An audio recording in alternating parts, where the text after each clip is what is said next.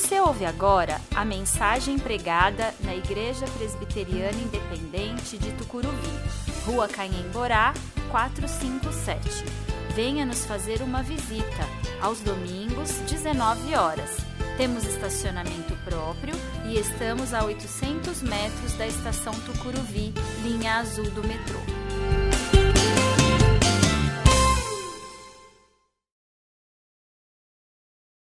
Quero convidar você a abrir a sua Bíblia ou acompanhar a leitura que será projetada de Atos 15, de 36 a 41. Eu vou fazer a leitura na nova versão transformadora. Atos 15, de 36 a 41. Você pode acompanhar a projeção ou pode acompanhar na sua Bíblia, fica a seu critério. Algum tempo depois, Paulo disse a Barnabé: Voltemos para visitar cada uma das cidades onde pregamos a palavra do Senhor, para ver como os irmãos estão indo. Barnabé queria levar João Marcos, mas Paulo se opôs, pois João Marcos tinha se separado deles na Panfilha, não prosseguindo com eles no trabalho. O desentendimento entre eles foi tão grave que os dois se separaram. Barnabé levou João Marcos e navegou para Chipre. Paulo escolheu Silas e partiu. E os irmãos o entregaram ao cuidado gracioso do Senhor. Então ele viajou por toda a Síria e Cilícia, fortalecendo as igrejas de lá. Nós passamos ao longo desse mês meditando sobre a necessidade de nós olharmos para esta obra que está aí fora, do lado de lá da porta, e reconhecermos nela a necessidade de uma mudança, não apenas de local de culto, mas de uma mudança da maneira como nós olhamos e nós encaramos a nossa vida com Cristo. Um templo novo é a oportunidade de nós vivermos um novo tempo na presença do Senhor. O tempo de sermos o templo vivo que louva a Deus, que anuncia a salvação em Cristo Jesus. E ao longo desse mês nós meditamos em vários textos de Atos dos Apóstolos e percorremos por estes textos. E o, o livro de Atos dos Apóstolos, a gente já disse isso aqui inúmeras vezes para vocês, ele é uma continuação do Evangelho de Lucas. Quando você lê o Evangelho de Lucas, você encerra a leitura do Evangelho de Lucas, inicia a leitura de Atos dos Apóstolos. É o mesmo autor, o mesmo estilo literário, a mesma maneira de escrever. E se no Evangelho Lucas está falando de Jesus e apresentando Jesus para os gentios e mostrando aos gentios quem é Jesus de Nazaré. Em Atos dos Apóstolos, ele está mostrando como os discípulos de Jesus agiram movidos pelo Espírito Santo. Talvez por isso alguns prefiram chamar de Atos do Espírito Santo e não de Atos dos Apóstolos. O texto que nós lemos está dentro de um contexto bastante interessante. Atos 15 trata do concílio, o segundo concílio da igreja. O primeiro foi para decidir se iria se pregar ou não aos gentios. E aí se decidiu que sim, nós vamos anunciar o evangelho aos gentios, aos que não são judeus. E aí no segundo concílio da igreja, a igreja se reúne porque havia entre os gentios uma série de cristãos vindo do judaísmo dizendo que eles tinham que se circuncidar. E aí isso gerou uma polêmica danada na vida da igreja, e a igreja decide reunir em Jerusalém os seus principais apóstolos e presbíteros para decidir sobre essa questão. Então vão para Jerusalém Barnabé, Paulo, Pedro, Tiago, uma série de líderes da igreja para decidir se eles iriam ou não manter a circuncisão como uma prática vinda do judaísmo para o cristianismo. E é interessante que, dentre os que estavam ali defendendo a manutenção da circuncisão, tinha um grupo de fariseus convertidos ao cristianismo. Então, os fariseus se converteram ao cristianismo. Só que ainda não haviam sido completamente transformados. Né? O farisaísmo ainda estava presente neles. E eles eram favoráveis à circuncisão. Do outro lado, os apóstolos, que estavam no campo missionário, que estavam falando aos gentios, se posicionavam contra. E depois de muito debate, e o texto de Atos diz que não foi um debate simples, né?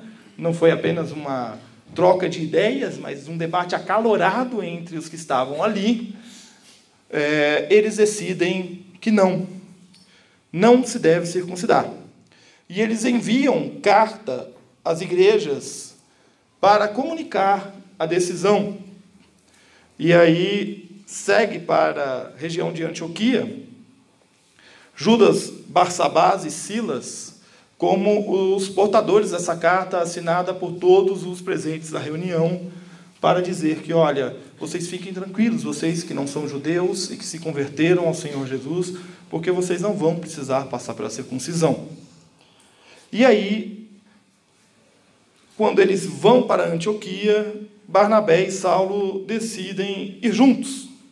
E eles seguem para lá, junto com um grupo maior de apóstolos e missionários. E quando eles chegam ali naquela região, é, eles entregam a carta, a carta é recebida com muita alegria pela igreja, e a carta começa a ser divulgada entre as igrejas, e depois de um tempo ali nós chegamos no nosso texto, que nós acabamos de ler. Algum tempo depois ali, Paulo vira para Barnabé e fala assim: Barnabé, já que a gente está aqui na, na região mesmo, vamos fazer uma visita para as igrejas que nós plantamos, para os irmãos que nós evangelizamos, na nossa primeira viagem que a gente veio para cá, foi na primeira viagem missionária.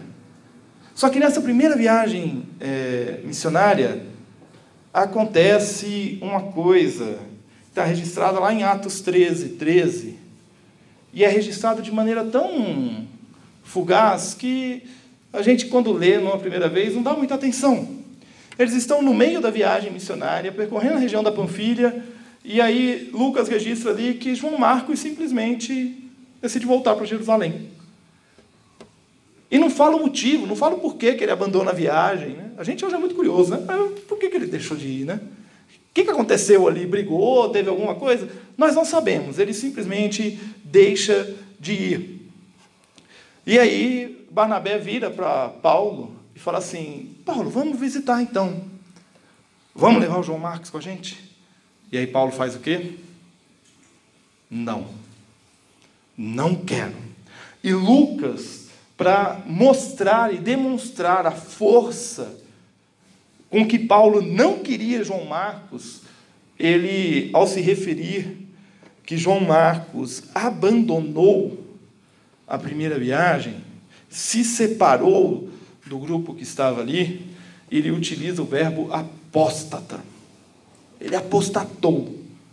Ele abandonou o caminho, ele não, ele negou, ele não quis ir, ele não quis cumprir a missão. Ele não vai com a gente. E nós não sabemos por que, que ele abandonou, nós não sabemos o que ocorreu entre Atos 13, 13 e Atos 15, 36. Mas tem uma coisa que nós sabemos nessa história, e que é muito curiosa: é o fato de Barnabé ter discipulado Paulo.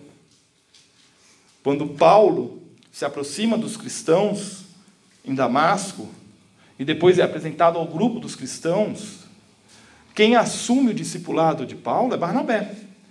É ele que fala: não tenham medo dele, porque ele não persegue mais.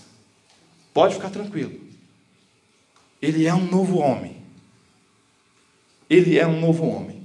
E aí a gente vai se lembrar de uma das mensagens que nós pregamos esse mês, que foi justamente a mensagem do texto da conversão de Saulo, quando eu disse que Saulo contrariou Gamaliel no que dizia respeito a perseguir os cristãos. Que Gamaliel dizia: não persiga, porque se não for de Deus não vai vingar.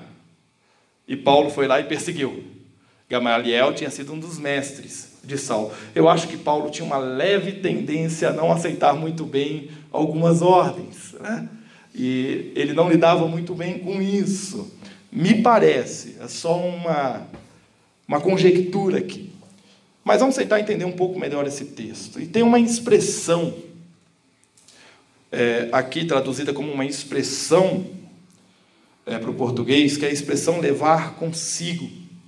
Né? Barnabé queria levar João Marcos, mas Paulo não queria levar João Marcos. A tradução para o português, tanto na revista atualizada quanto na NVT, é, não nos dá uma dimensão muito bem do que, é isso, porque a língua portuguesa não tem um não tem uma forma verbal que o grego antigo possuía, que é muito interessante, diga-se de passagem. É, essa expressão no grego é, é, um nomão, tá? Você não se assuste. Suparalambano, ou sumparalambano, né, para ser bem grego. E quando Lucas registra essa expressão, se referindo a Barnabé, ele utiliza um tempo verbal que é o auristo. O que é o auristo? O auristo grego usava o tempo verbal do auristo para dizer uma ação que havia se iniciado e que se desenrolava pelo tempo, ou seja, era uma ação que ainda estava acontecendo, mas que ainda não havia se concluído. Então Barnabé queria levar com ele João Marcos. E essa era uma ação que seria uma ação contínua. Ele vou levar com ele comigo. Ele vai comigo. Até quando tiver que concluir, eu vou levar ele comigo. Só que aí quando Lucas registra a opinião de Paulo sobre isso, ele utiliza o tempo presente. E o tempo presente para o grego significa que aquela ação já estava concretizada, não tinha mais o que ser feito, não tinha como ser demovida aquela ação. Já havia acontecido. E aí Lucas registra dessa forma. Então, enfatiza que Paulo, de fato, não queria, de jeito nenhum, de jeito maneira, levar João Marcos. E ele não leva ele não leva. E a situação é tão grave que Barnabé e Paulo vai cada um para um canto. Barnabé vai para Chipre com João Marcos e Paulo vai circular pela região das igrejas onde ele havia plantado. E eu quero olhar para este conflito de Paulo e Barnabé. Eu quero convidar você a refletir comigo sobre a necessidade de nós olharmos para algumas amarguras da nossa vida e nós encararmos e superarmos essas amarguras. Porque Paulo carregou durante um bom tempo uma amargura para com João Marcos. E as amarguras do passado precisam ser encaradas. Paulo havia se ressentido do abandono de João Marcos durante a missão. Os textos não registram, as cartas também não registram. Quando você vai buscar nos comentaristas, nos historiadores, por que, que João Marcos havia deixado a missão no meio do caminho, alguns apontam para uma postura de João Marcos no sentido de que ele ainda não estava convicto de que o evangelho deveria ser estendido aos gentios, e talvez essa falta de convicção fizesse ele voltar, mas são conjecturas. Nós não temos como definir havia algum fator ali, não narrado por Lucas, e que Lucas não considerou importante registrar na história, e nem Paulo considerou importante registrar em suas cartas, quando ele faz referência a João Marcos a Barnabé e a esse período, porque Paulo faz referência a isso em suas cartas. Havia algo ali que não foi registrado, mas que foi um fator determinante, a ponto de Paulo dizer: Eu não caminho do lado de João Marcos. Ele dá para trás, ele recua.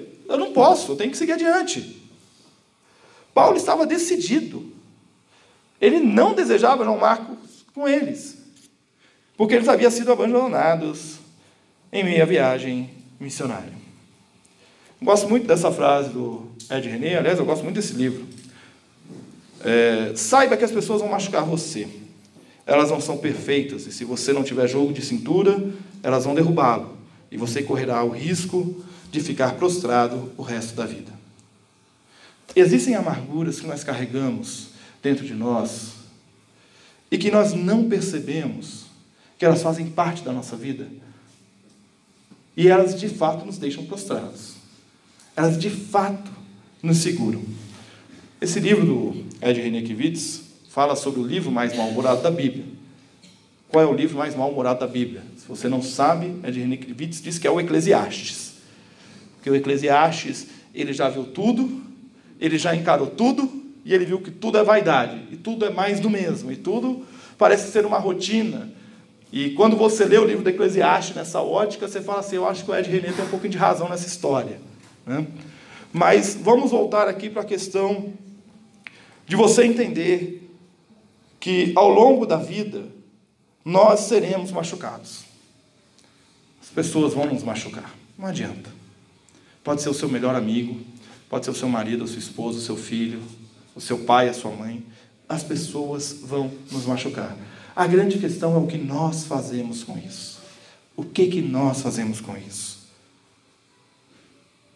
Eu costumo dizer que determinados sabores que nós experimentamos de alimento e do que quer que seja, por mais que a gente às vezes não goste, num determinado momento a gente se acostuma com ele. Né? E a amargura é assim. Você experimenta a amargura no coração e você fala: Isso não é bom. Só que ao invés de você negar esta amargura e dizer: Eu vou perdoar, eu vou abrir mão desse sentimento, eu vou deixar isso de lado, o que, que você faz? Você fica remoendo. Ou para usar uma expressão ainda dentro da alimentação, você fica ruminando, né? Você fica trazendo de volta para sua língua o gosto da amargura. E aí você fala assim: ele me machucou, ela me feriu, me magoou. Concordo. Fez mesmo. Acho que você pode até ter as suas razões para dizer e repetir isso para você mesmo e até para mim, e até para as outras pessoas. Mas não deixe que esse sentimento se torne algo presente e constante na sua vida. As amarguras do passado precisam ser encaradas, precisam ser confrontadas. E a gente vai ver como isso acontece na vida de Paulo, porque isso acontece. Vocês vão ver isso daqui a pouquinho. A grande questão é o quanto que eu estou disposto a olhar para aquela situação que me machuca, que me aprisiona, que traz o gosto amargo para minha boca. Todo santo dia eu me lembro daquela situação. E o quanto eu estou disposto a falar assim: ok, situação amarga, cai fora, porque eu tenho o doce sabor do amor de Deus, que é muito melhor que esse trem aí. E eu vou amar, e eu vou perdoar, e eu vou trilhar o caminho da reconciliação, e não vai ser fácil, mas eu vou encarar. Eu vou superar esta amargura amarguras do passado precisam ser encaradas. E nós precisamos compreender a necessidade de olhar para cada uma das feridas, das dificuldades, dos problemas e entender que Deus não nos chamou para uma vida de amargura, mas para vivermos o doce sabor do Evangelho. E o doce sabor do Evangelho tem dificuldades no meio do caminho. Tem, porque restauração é difícil, gente. Não é fácil. Magoar alguém é fácil. Agora, restaurar, reconquistar confiança, reconstruir relacionamento, não é fácil. A gente sabe que não é fácil. Agora vamos parar para pensar um pouco. Nós somos feitos à imagem e semelhança de Deus. Certo? Alguém não concorda com essa afirmação? Nós somos feitos à imagem e semelhança de Deus. O texto bíblico diz isso para a gente. A palavra de Deus diz que nós somos feitos à imagem e semelhança de Deus. E uma vez feitos à imagem e semelhança de Deus, isso significa que nós temos atributos de Deus em nós: o relacionamento, a fala, a noção de indivíduo. Né? Tem uma pergunta bastante interessante aí o Michel não está aí, psicólogo, não sei se tem outros psicólogos aí, né? Mas é uma pergunta bastante interessante na psicologia, que é assim, como é que eu sei que eu sou eu? Faz uma pergunta absurda, né? Mas existem livros e livros, estudos, estudos feitos sobre isso. Como é que eu sei que eu sou eu e você é você? E eu não sou você. Essa noção de indivíduo nós só temos porque Deus se relaciona conosco não como algo simplesmente gerado espontaneamente, mas porque Ele fez a mim a você como indivíduo particular, cada um de nós. A imagem e semelhança dele, com as capacidades dele. E a Bíblia registra diversos momentos em que Deus fica irado, Deus fica chateado, Deus fica nervoso com o povo que é infiel. Se eu pudesse trazer essa imagem para dentro do sermão, eu, faria, eu falaria assim: a Bíblia registra diversos momentos em que Deus sente a amargura na boca porque nós somos infiéis. Talvez a gente pudesse usar essa imagem. Só que o que, que a palavra de Deus diz sobre o perdão de Deus? Que Ele nos perdoa, que a misericórdia dele se renova a cada. Oh, glória ao Senhor por isso, porque se não se renovasse, nós seríamos consumidos. E aí vou eu, do alto da minha existência, dizer que eu não devo ser misericordioso com as pessoas. Vou eu não perdoar. Vou eu dizer não. Me magoou profundamente. Arrebentou comigo por dentro. Vocês não têm noção quando eu sofri. E Deus vira para a gente e fala assim: a minha misericórdia se renova a cada manhã. Isso significa que o meu amor, o meu perdão, a minha graça está sobre você todos os dias. O que que você está fazendo com esse gosto amargo na sua boca? E é por isso que as amarguras do passado precisam ser superadas. Quando eu estava estudando esse texto, uma coisa que me chamou a atenção é como Lucas registra essa separação. O desentendimento entre eles foi tão grave que os dois se separaram. Olha, o João Marcos conseguiu separar uma amizade. E aí você para para pensar e fala assim: rapaz, esse João Marcos aí. Não era flor que se cheirasse, não, né? Como pode? Como pode? Paulo deve ter esquecido desse cara, deve ter abandonado esse cara. Mas não.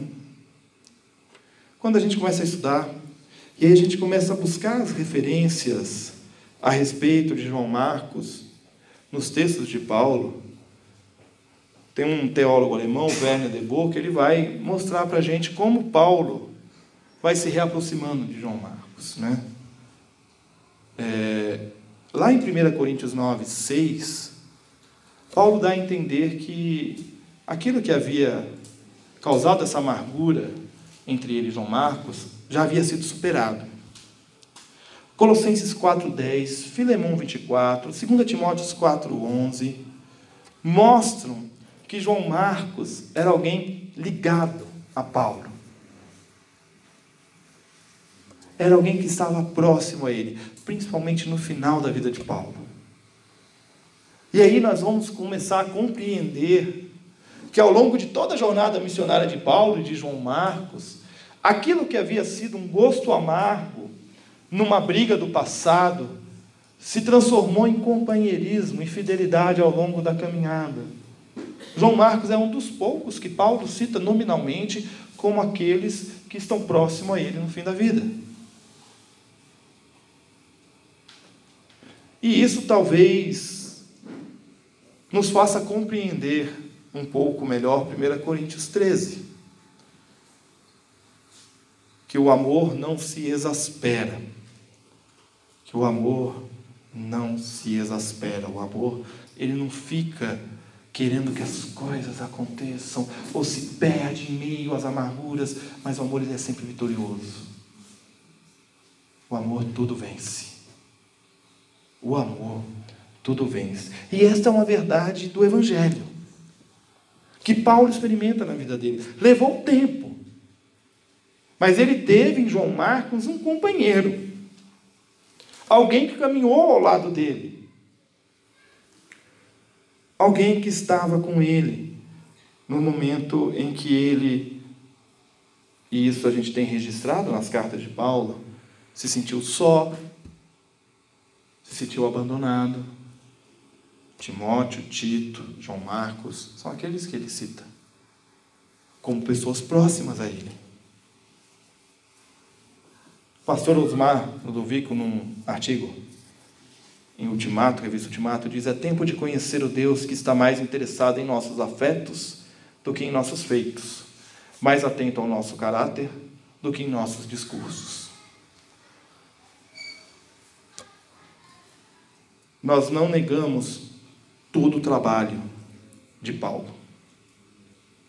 Aliás, o cristianismo deve a Paulo a sistematização e a criação de toda uma teologia. a organização de toda a teologia. Faça o exercício de ler o Novo Testamento, excluindo as cartas de Paulo.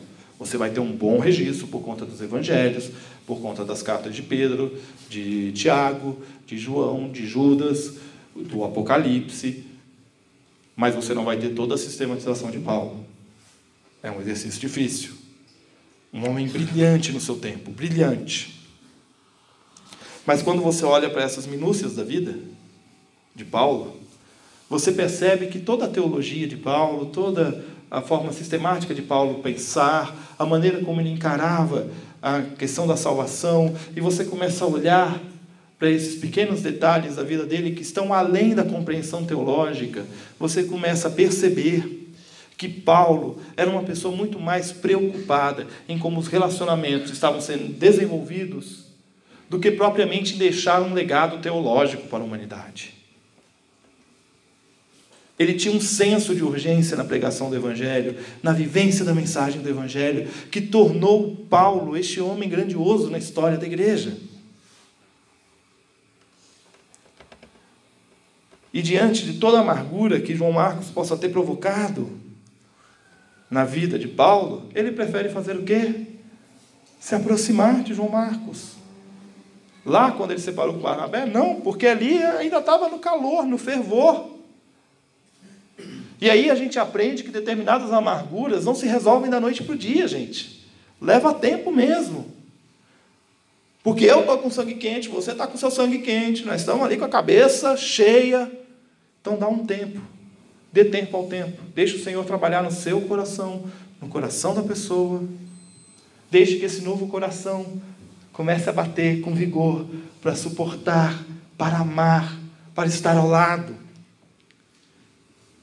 Diante de toda amargura, lembre-se que o amor é vitorioso. O amor é sempre vitorioso. Sempre. Sempre. E aí existe uma dificuldade da gente viver o amor, da gente colocar este amor em prática, da gente dizer: olha, eu não vou me conformar com este gosto amargo na minha boca, eu não vou me conformar com o problema, eu não vou me conformar com a separação, eu não vou me conformar com o distanciamento, eu não vou me conformar com a mágoa. Porque nós fomos resgatados em Cristo Jesus não para a mágoa mas para vivermos em amor. Escolha o caminho do amor para superar as amarguras. Para que as amarguras do passado, de fato, fiquem lá no passado.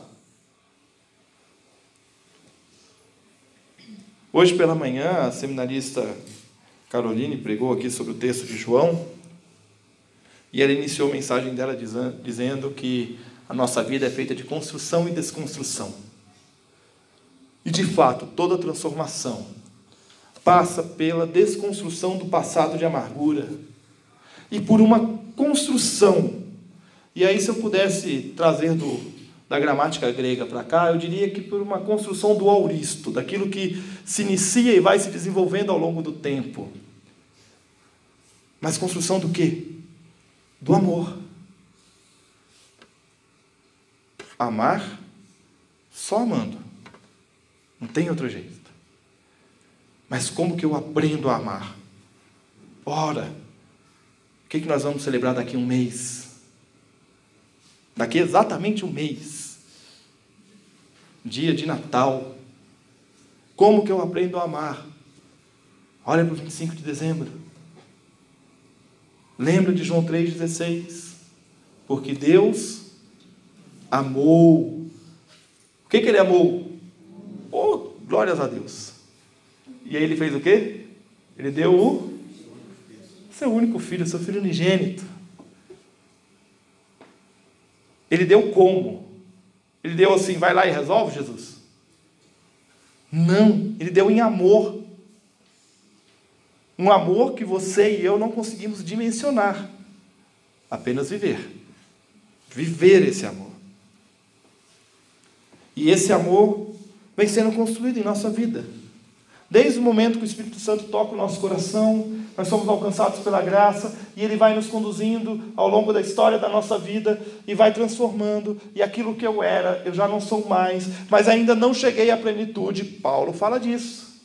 Ele ainda não alcançou, ele está a caminho, é uma jornada, e Paulo vai usar a imagem daquele que percorre uma maratona, daquele que corre uma jornada, e ele diz: Olha, nós estamos nessa jornada, nós estamos caminhando para lá, mas nós não estamos desferindo golpes no ar à toa, nós temos um propósito, nós temos uma missão, e nós caminhamos dessa missão, e nós vamos nela, e nós vamos sendo transformados dia após dia, aprendendo a perdoar, aprendendo a amar, aprendendo a se aproximar, e aí, num determinado momento dessa caminhada, a gente lembra como a gente era no passado e a gente age daquele jeito. Mas isso não significa que é um jogo. Ah, você errou aqui, volte 15 casas né, e recomece. Né? Não! Porque Deus vai lá e fala assim: ó, vem aqui, levanta, vamos junto. Não esquenta a cabeça, você errou? Calma, respira fundo, olhe para a cruz, olhe para o amor, olhe para a graça de Deus, caminhe comigo, venha comigo. E a transformação vai acontecendo aos poucos. Eu preciso encarar a amargura da minha vida para que haja transformação. Hebreus vai dizer, lá em Hebreus 12, fazendo referência ao capítulo 11, ele diz: Olhe para essa nuvem de testemunhas que tem aí, para esse monte de exemplo que tem. Hebreus 11 é o capítulo da fé, né? Tem lá os heróis da fé e uma lista de pessoas que viveram pela fé. E aí, quando chega em Hebreus 12, o autor fala assim: Olha, olha para esse monte de exemplo que você tem aí, e agora abre mão do peso que você tem para você continuar nessa jornada, para você continuar nessa trilha para você entender que nessa lista o seu nome está lá. E aí eu gosto da tradução à mensagem, porque na tradução à mensagem ele fala assim: tira essas quinquilharias que você está carregando, porque isso está te impedindo de caminhar. Tira essa amargura. Resolve essa amargura. Troque essa amargura pelo doce sabor do Evangelho na sua boca. Eu quero concluir dizendo para você que Paulo não arredou pé da decisão dele ali em Atos 15. E Barnabé também não. Havia algum propósito nisso, não sei qual, mas havia algum propósito nisso. Deus trabalhou nisso. Só que a separação de ambos produziu frutos frutos na vida da igreja. E um destes frutos, a gente pode aqui falar de um monte de fruto de Paulo. Mensagem espalhada por todo o império, os textos bíblicos. Mas um dos frutos que produziu foi a reconciliação de Paulo com João Marcos. E se existe algo que no Evangelho é constante e acontece o tempo todo é reconciliação. E Paulo sabia bem disso. Porque o sacrifício de Cristo nos reconciliou com o Pai. Porque Jesus nos reconciliou com Deus. E aí eu quero olhar aqui para dentro da igreja e para essa frase de Tom Heiner e Eric Geiger, num dos livros que é desses livros que chacoalha a gente, Igreja Simples, quando eles dizem que as pessoas sempre serão os melhores recursos de uma igreja. Bom, eu, ano que vem, eu completo 40 anos de vida, 40 anos dentro da igreja. Porque, né, mamãe crente, nasci na igreja, cresci na igreja, vivo na igreja, respiro igreja, amo igreja, Estou na igreja, trabalho para a igreja, tem mais alguma coisa envolvendo a igreja, tudo é igreja, né? Tudo envolvido com a igreja. E se tem algo assim que, por todas as igrejas que eu passei, eu me recordo, é de pessoas magoadas umas com as outras. Dentro da igreja. E eu não vou dizer para você que isso não deve acontecer, porque eu disse lá no início da mensagem, citando o Ed René, que é inevitável, as pessoas vão nos machucar. As pessoas vão nos magoar. Eu vou dizer para você uma coisa que você não vai gostar de ouvir. E acredite-me, eu vou estar redondamente, quadradamente, todas as formas geograficamente errado. Totalmente errado. Naquilo que eu vou dizer para você. E você vai sair daqui magoado com isso. E aí você vai falar assim: o pastor me magoou, ele falou tal coisa e ele está errado. E aí, ao invés da gente chegar na pessoa e falar assim: ô pastor, senta aqui, deixa eu falar uma coisa para você.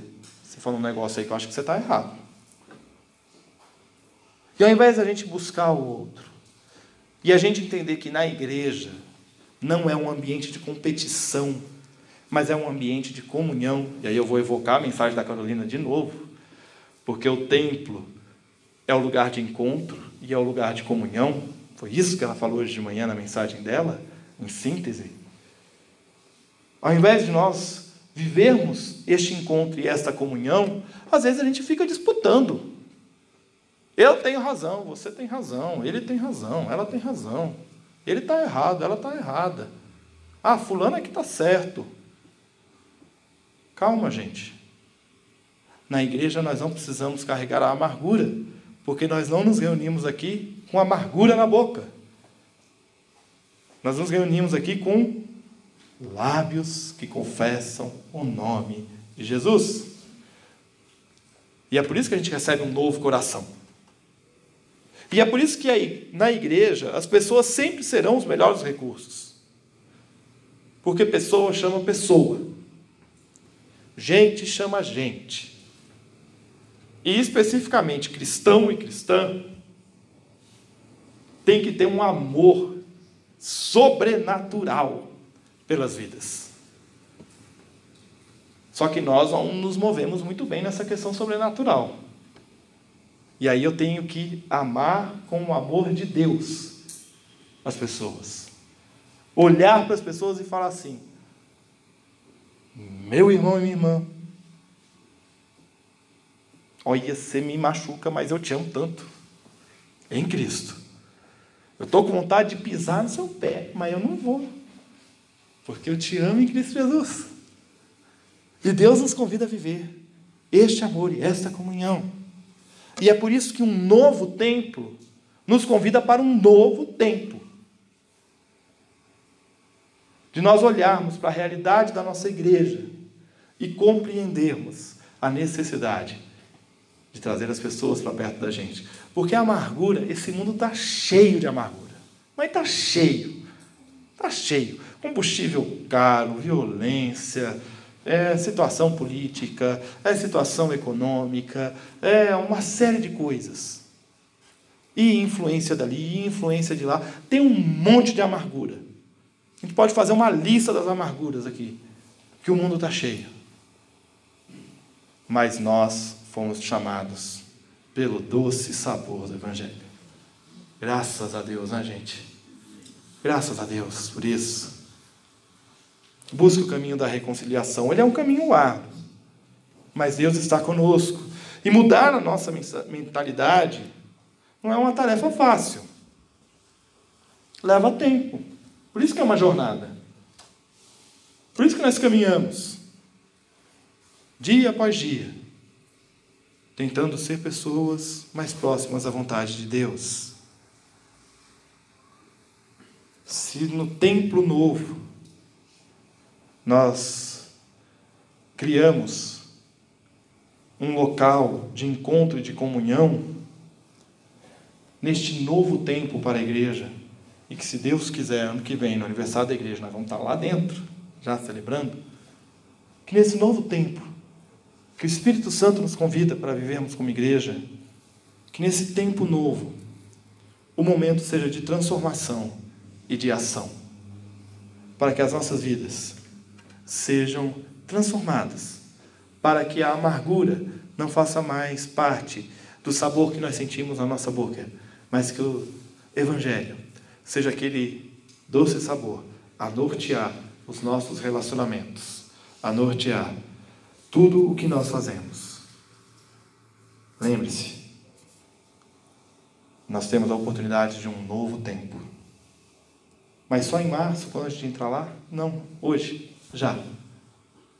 Porque Ele nos chama para vivermos esse novo tempo hoje. Eu quero orar com você.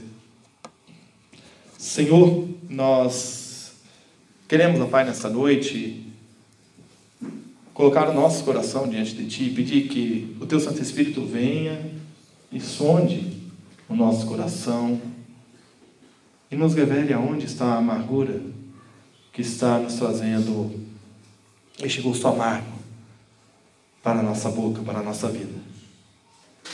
E que, ó Deus, o Teu Santo Espírito nos use como instrumento de transformação,